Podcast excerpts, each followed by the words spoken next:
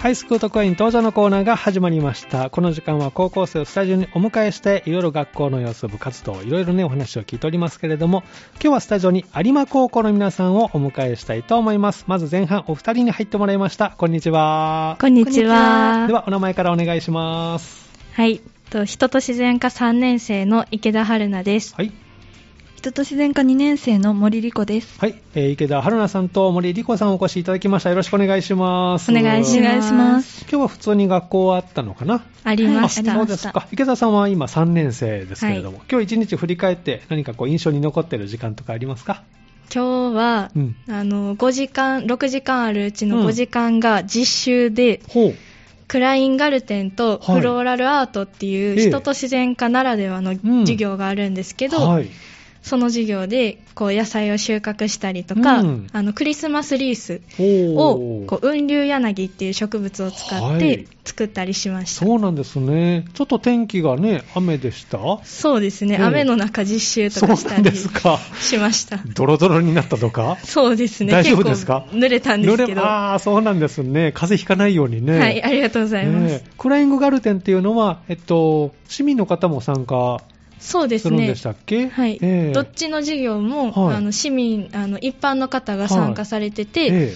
生徒が先生役となってあの一般の方に教えるっていう授業になってます。そうなんですね。クライングガルテンでは今日はどんなことをしたんですか？お野菜なんか収穫したとか？そうですね、秋野菜とか冬野菜をええ。こう一個ずつあの白菜とかあの白菜っていう植物とか、はターサイっていう植物とか、ええ珍しい植物もちょっとはい育ててるんですけど、ええそれをあの収穫したりしましたそうなんですか。出来栄えはどうでした？今年の秋野菜。あめちゃめちゃ綺麗にできましたあそうなんですね。いいですね。これからね、お鍋に大活躍で、ね、白菜もなりますけれどもね。そうですか。森さんは 2,、まあ、2年生。はい、はい2年生です。今日振り返ってみて印象に残っている時間とかありますか？あそうですね、今日は、うんあの実習はなかったんですけど、う座学があって、うん特にあの5時6時間目にあうん。る造園技術が面白かったです。ああ、どんなことを今日は教わったんでしょうか、えっと、樹木を造園で使うときに、ええ。あの移植をするんですけど、はい。その時の,、うん。あの養生って言って、はい。あの樹木をうん。移植する前に、はい。あの弱弱った樹木を、はい。あの一度細根という細い根を発生させて移植はできるようにする状態にするみたいなえところを学んだんですけれど、はい。あのその移植をする前にも、うん。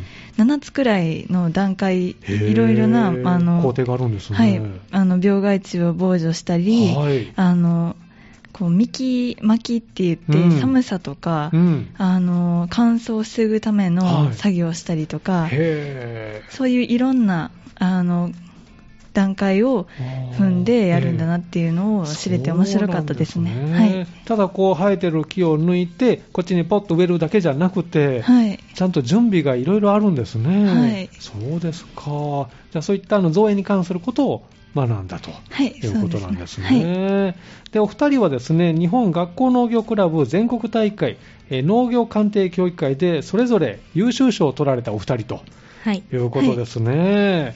えーまずはあのこの農業クラブ全国大会農業鑑定協議会ですね。どういったあの大会なのか、ちょっとこう概略といいますか、少し教えてもらえますか？はい。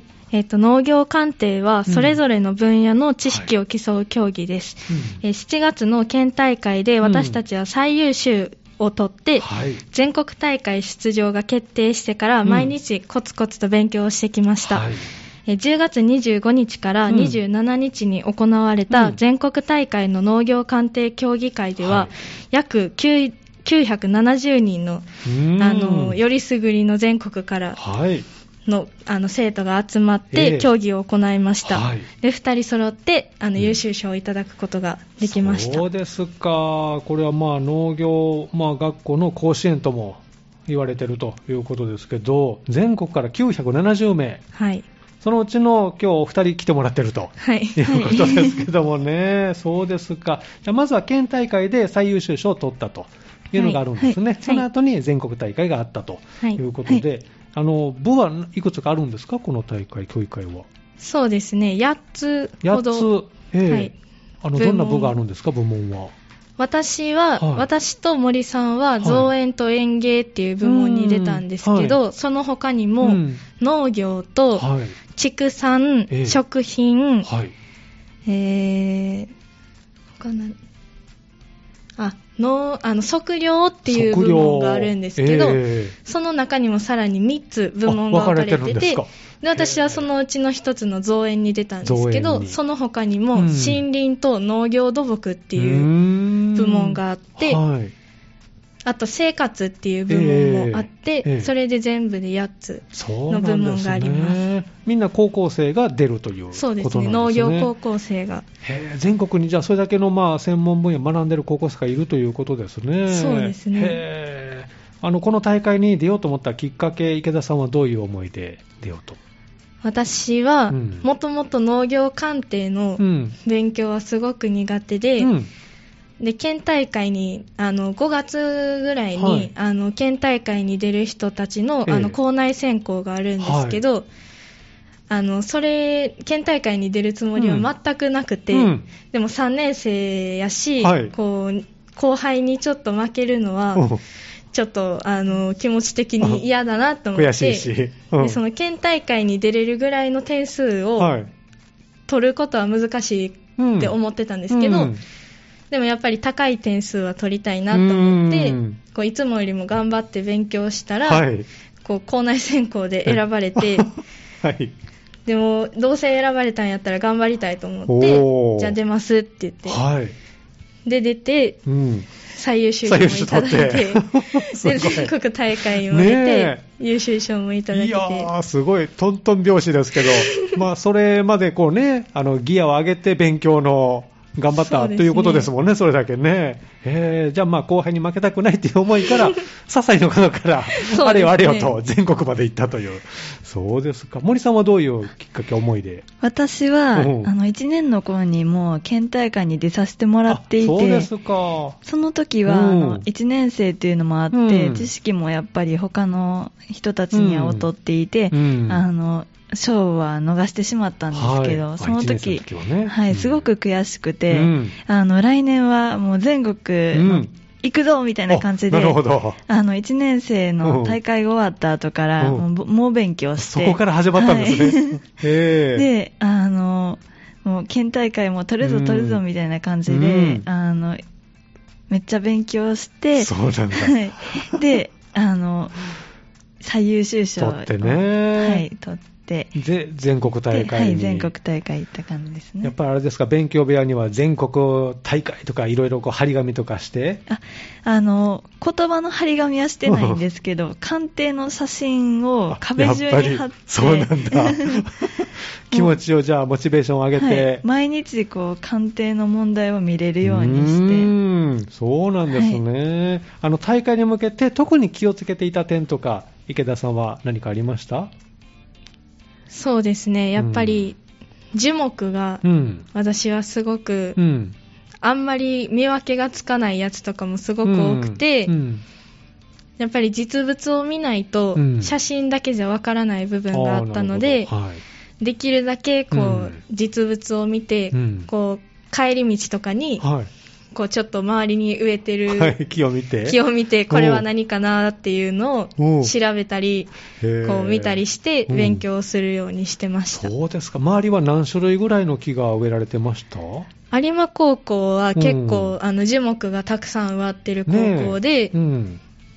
結構何十種類ぐらいあ、そんなにあるんですか。たくさんの樹木が埋まってたので、うん。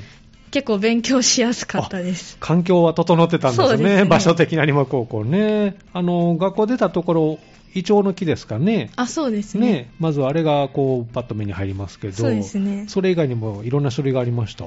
そうですね。まず桜とかあもあありますねありますし、うんで、それ以外にも、こう、生垣とかに使われるような木、低木とあか、ですごい高いあの香木とかもすごはい。いいろんな種類の木が埋まってるので、うん。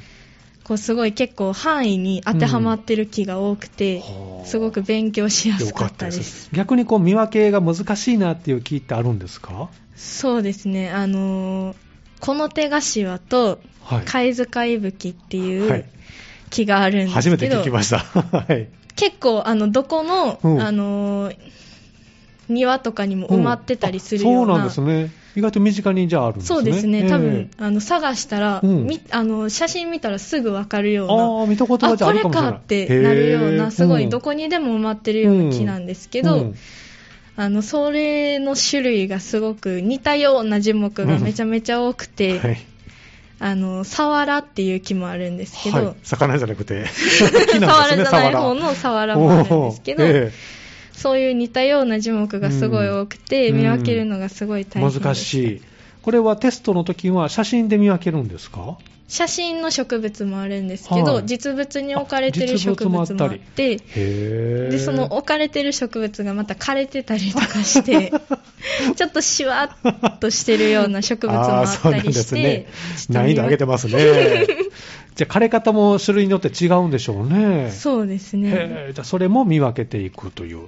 あー池田さんは、えー造園の部で出演というね、出場ですね。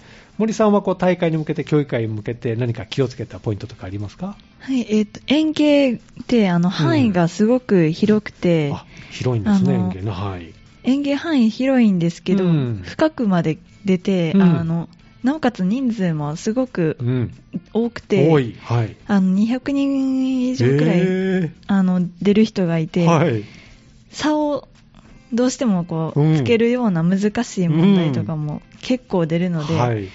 とにかく広く深く、うん。あの、勉強して、なるべく知らないことがないように 知識をりましたはい幅広く、だって広くは浅いですからね、普通ね。はい広く、深くですからね。すごい、じゃあ、量のまあ範囲をこう勉強して、頑張ったということですね。教科書をこう丸暗記するそんなレベルですかつもりで頑張りました。すごいですね。あの、大会当日って何かこう、気をつけたポイントとかあります？したこととか。池田さんありました？大会当日は、うん。とりあえずもう気持ちを落ち着かせようとはしてたんですけど、うんうん。もうあの問題を見た瞬間に難しすぎて、うん。もうずっとこう手がプルプルしながらあら、そんな状態になった。のでええ。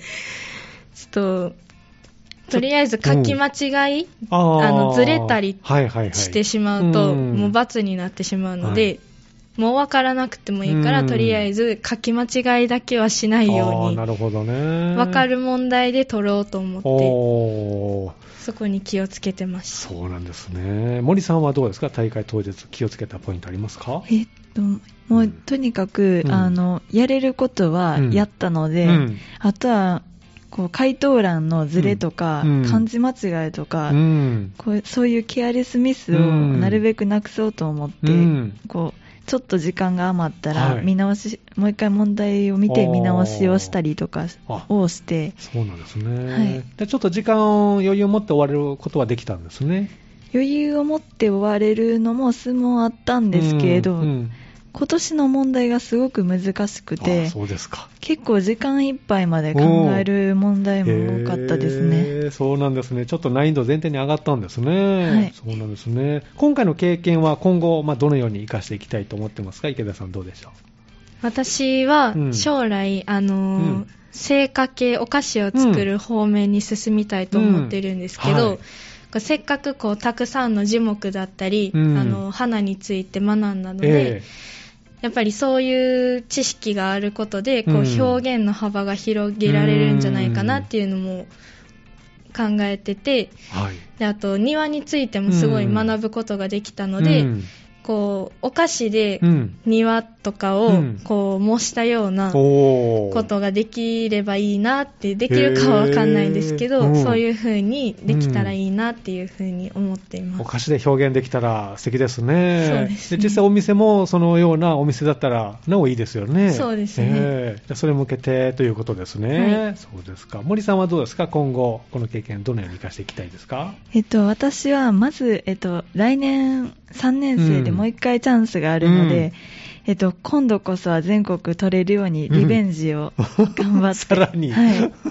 上を目指して。はい。で、農業鑑定でうん、病気が、あの、結構面白くて、うん。その、病気もいろんな、あの、うん。種類とか、はい。発生原因とか、あるんですね、菌の。の。種類とかがあって、はい。すごく面白かったので、うん。あの農業鑑定を通して、はい。もうちょっとこの知識を深めて、うん。大学で病植物病理学とかを学びたいなと思っています。なるほどね。植物もずっと元気なわけじゃないですもんね。はい何かしらの原因でこう枯れたりね、するのは病気の場合もあるので、それをちょっと深めていければ。はいということで、そうですか。じゃあ、いい経験になりましたね、今回ね。そうですね、すごく貴重な経験になりました。そうですか。じゃあぜひ次に向けてということですけども、えー最後にですね、リクエストをお答えするんですけど、まあ、ちらっとね、お話出ましたけど、将来の夢をこのコーナー聞いてますので、改めて池田さん、将来の夢を発表してもらえますか、私はパティシエになろうと考えていて、はい。であの今年の4月今年、うん来年の4月から、あの専門学校に通って、あの成果について学びたいと思っています。おー、そうなんですね。どんなお菓子、まあ、さっきね、少し教えてもらいましたけど、それ以外にどんなお菓子作ってみたいですか？そうですね。家ではうん。結構ケーキとかクッキーとかやうん。と家で作れると思うんですけど、うんあのそういう家で作れないようなちょっと難易度の高いようなお菓子を作れるようにおーあの学びたいなっていうふうに例えばどんなお菓子をイメージ？そうですね。マカロンとか、はい。シュークリームって結構膨らむ膨らまなかったりはい。あのちゃんと中まで中が空洞になってたりとかで結構作るのが難しいって言われてるお菓子なんですけどやっぱりそういうのもちゃんとつあの自分一人で作れるように。なるように、うんこう基礎の知識だったり技術を身につけて、それを応用できるような力も身につけたいなと考そうなんえていま。ですすね。意外と簡単に思ってましたけど、難しいんですね。そうですねへーじゃあ、あの、クリームたっぷりのシュークリームをぜひ作っていただきたいなと思いますけれど、頑張ってくださいね。はい。森さんはいかがですか？将来の夢ありますか？私は池田先輩みたいに明確に、うん。あの夢は決まっていないんですけれど、はい。うんあのこの学校でうん。いっぱい勉強して得たうん。農業の知識を使って、はい。何か農家さんたちとかの手助けになったり、こう農家さんだけじゃなくていろんな人の,、うん。あの手助けになる仕事をしたいなと思ってて今のところは、はそのいろいろ知ってるんですけど、うん。農薬とか、はい。種苗会社みたいなうん。農業の手助けをする会社だったり、うん。えっと、農業の教師になって、はい。い、ろんなこう子供たちに農業を教えたりとか、うん。何かしらであの誰かを自分の知識で、うん。こうなんでしょう自分の知識で、うん。あのこう伸ばせたりとか、うん。あのもっと良くしていけたりする仕事がね、はいできたらいいなって思ってまそうす。ですか、はい日本の未来の農業はもう森さんにかかってますので、ぜひ頑張ってくださいね。はい頑張ります。ありがとうございます。では最後リクエストをお答えしたいと思いますけれども、えーどの曲を選んでくれましたか？えっとラックライフさんの「ブレイバー」という曲です。はい。この曲は何で選んでくれたんでしょうか？と農業鑑定の大会で、うん。えっと、結構大変でくじけそうになっちゃう時とか、自信がなくなる時もあったんですけれど、うんは歌詞の中で出てくる、うん。心次第で変わる未来です、うん。自分自身で切り開けという歌詞や、はい。回る世界に逃げ逃げ腰になんな、うん踏み出せばきっと何かが変わるという言葉に励まされてうん頑張ってこれたので、この曲にしました。なるほど。ずっと支えてくれた一曲ということですね。はいで改めてグループ名と曲のタイトルで曲をスタートしますので、最後はそれで決めてもらいたいと思います。えーまずは前半お二人お越しいただきました。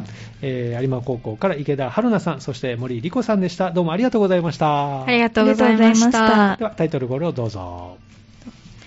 ラックライフのブレイバーです。この時間はハイスコート会員登場のコーナーをお送りしています。さあ、ここから後半ということで、後半もお二人入ってもらいました。こんにちは。こんにちこんにちは。でははお名前ご紹介ください。有馬高校から来ました、人と自然科2年の上村芽衣です。はい。同じく2年の足立きらりです。はい、えー上村芽衣さんと足立きらりさん、よろしくお願いしおます。願いします。えーお二人は今2年生ということですね。はい今日一日ちょっと振り返ってもらって、印象に残っている時間帯とかありますか？上村さんいかがでしょうか？はい、えっ、と、私はうん。放課後に、うんうんえっ、と、農業祭の準備で、木に穴を開ける作業をしてきました。木に穴を開ける？はい。なんか想像すると、木にこうぐるぐるぐる回して開けるようなイメージなんですけど、どんな穴を開けたんですか？えっと、まあ、農業祭のイベントで使うもので、はい。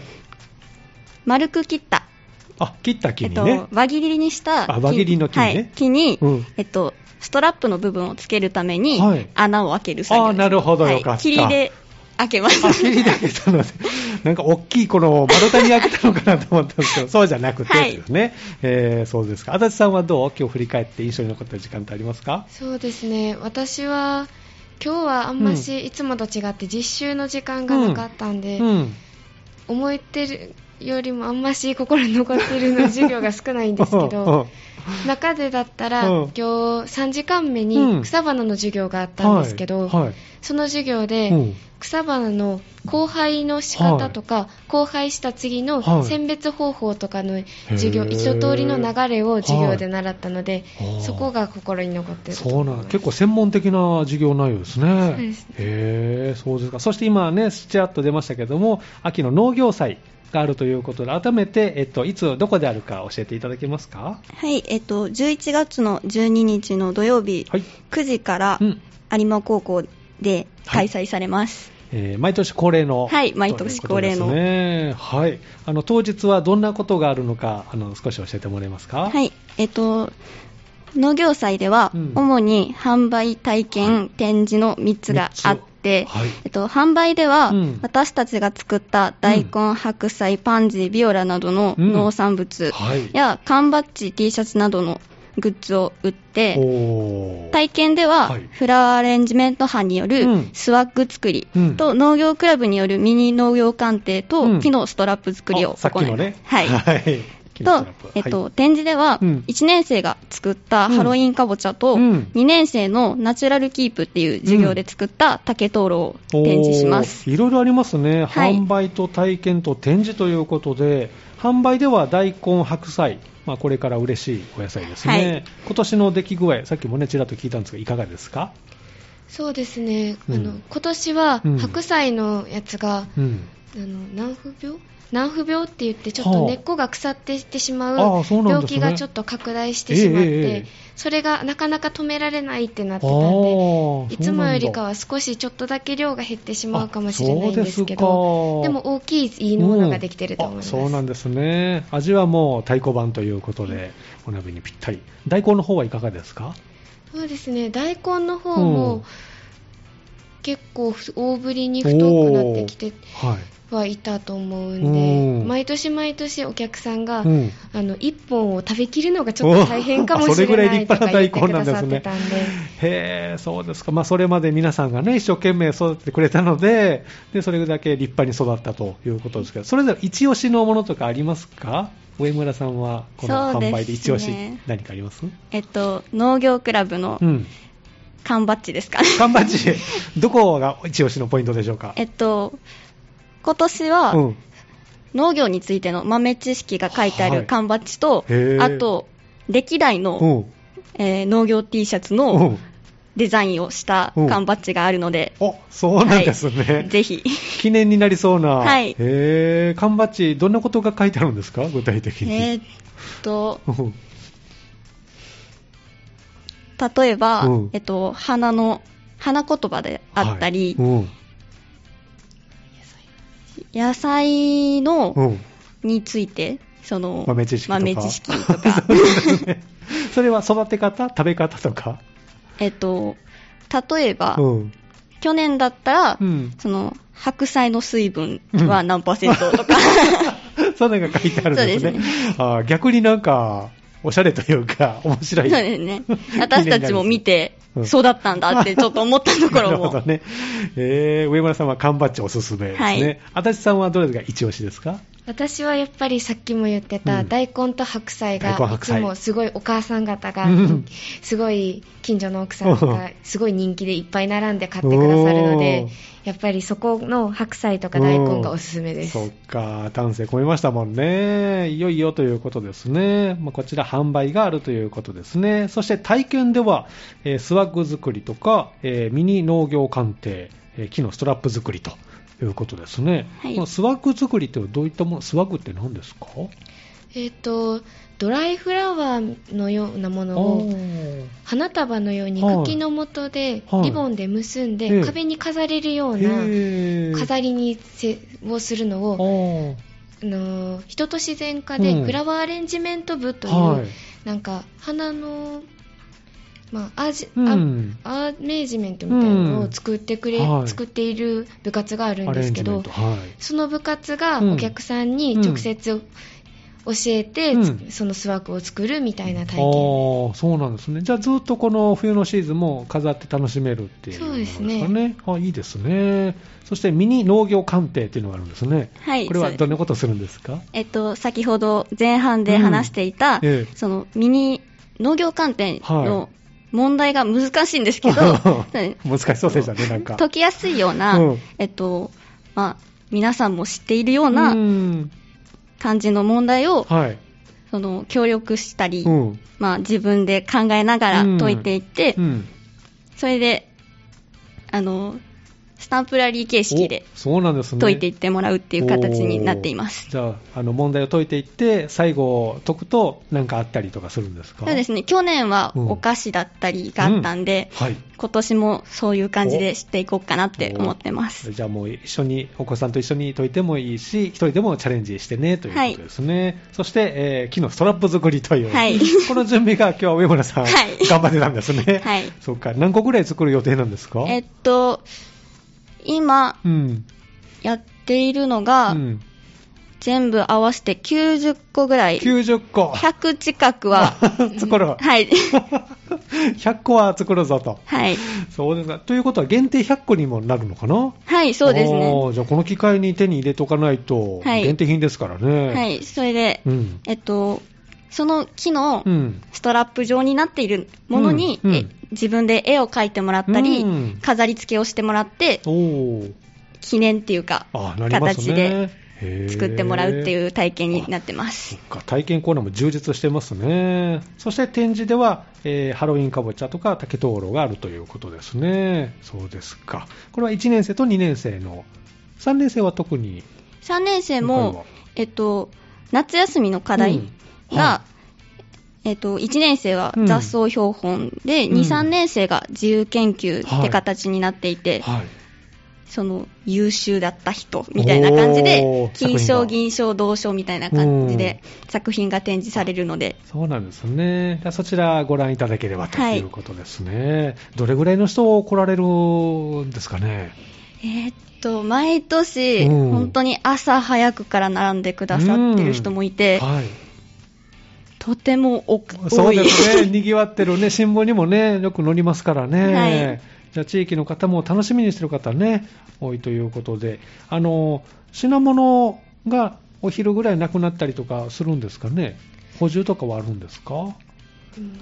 そうですね。なくなり次第終了？なくなり次第終了って形になっていて、本当に。はい。じゃあやっぱり朝早く行かないとっていう感じだったよね。そうですね。目当てのものがあるなら、うん早く行ってゲットするっていう感じです。皆さんはどれを目当てにね、行くんでしょうね。やっぱり白菜から、大根もちょっとね、行きたいしね。缶バッジももちろんね、いろいろありますからね。じゃあ11月12日土曜日、えー9時からということですね。はい。あの、お車の方とかはどうしたらいいですか？は、えっと、学校のはい。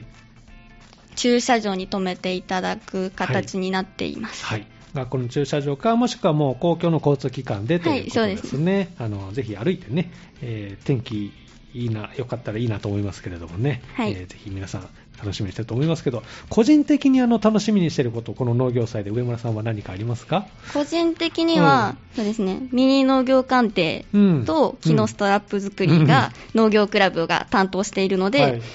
そこの運営をうん頑張りたいなって思っています。おーそうなんですね。上村さんは農業クラブの会長さん。はいおそうなんですね。何名所属してるんですか？えっと、1年生が5人で、はい。2年生が15人の、うんあ、13人13のの合計18人で、そうですか。どういうことをこう気をつけて皆さんを引っ張っていってるんでしょうか？そうですね、やっぱりう、んどちらかというと、その学年のうん差っていうか壁ができるだけなくして、うんみんなで協力して頑張っていこうっていう、そうなんですね。じゃあチームワークは非常にいいと。はい。おそうですか。そんな会長を支えるのが足立さんが副会長さんということで、はいあのどういう思いで会をこう会長を支えていますか？やっぱり一人で結構突っ走っていっちゃったら、うん。なんかみんながついてきてくれなかったりとかがあるんで、うん。なんかみんなでやろうっていうのをやったりとか、うん。